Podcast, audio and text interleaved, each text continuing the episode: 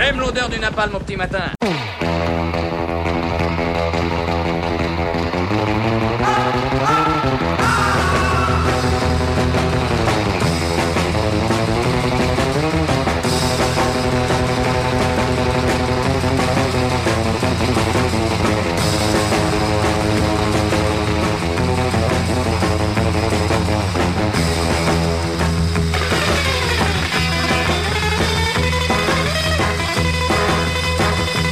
Ça y est, le décret d'application abaissant de 90 à 80 km heure la vitesse maximale autorisée sur 400 000 km de routes secondaires à partir du 1er juillet a été publié dans la nuit du 16 au 17 juin au journal officiel, après des mois de controverses. Applicable à 40% du réseau routier français, la mesure est censée euh, réduire la mortalité routière. Censée, c'est bien le mot, puisque depuis des mois, les opposants majoritaires en France ne cessent de dérouler des arguments béton contre cette mesure. Danger accru par l'impossibilité désormais de dépasser les poids lourds, le fait que nos voisins roulent à 100 km heure environ de moyenne sur les mêmes routes avec deux fois moins d'accidents, Allemagne, Royaume-Uni, mais surtout ce qui fait hurler les associations, c'est le fait que cette mesure ne règle rien sur la route.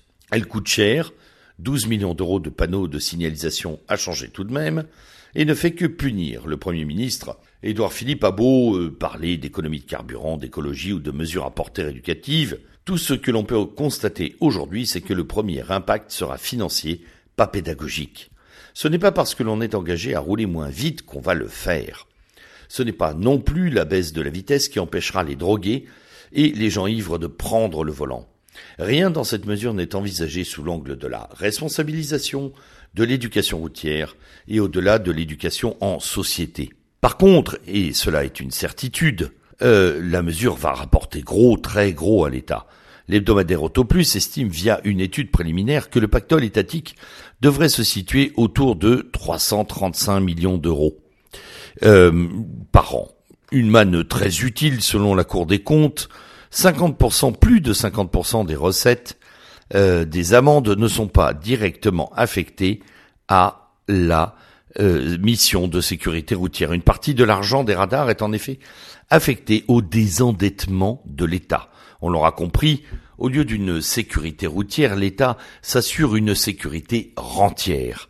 Et il n'y a rien d'extraordinaire là-dedans.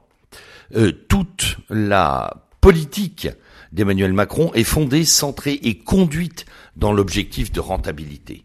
Chouette, vont me dire certains. Enfin une politique qui s'applique à gagner non à perdre de l'argent. Arf Quel piège à droitard En effet, la rentabilité macronienne n'a aucunement pour objectif la sauvegarde des outils de souveraineté, la préservation d'un modèle social, ou encore le maintien d'un quelconque service public. Non, la quasi-totalité des mesures macroniennes répondent depuis le début à un impératif majeur, booster le libéralisme économique dans ce pays, renforcer les classes détentrices de biens. Banquier déguisé en républicain, Macron n'est là que pour aider les riches, favoriser leurs entreprises et leurs affaires. Et s'il peut le faire, en plus, avec la possibilité de taxer les pauvres, c'est jackpot. Car enfin, qui emprunte ces, axes routiers secondaires que sont les départementales et nationales? Pas les riches, bien sûr. Euh, pas les plus riches, mais une foule de Français moyens qui ne peuvent faire autrement pour aller au boulot.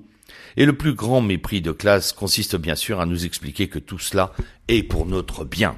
Et la précarisation du travail, la future baisse des aides sociales, la privatisation progressive du système de soins, ce sera sans doute également pour notre bien.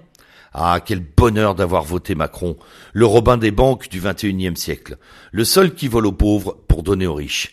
Vive la Startup Nation et bonne semaine.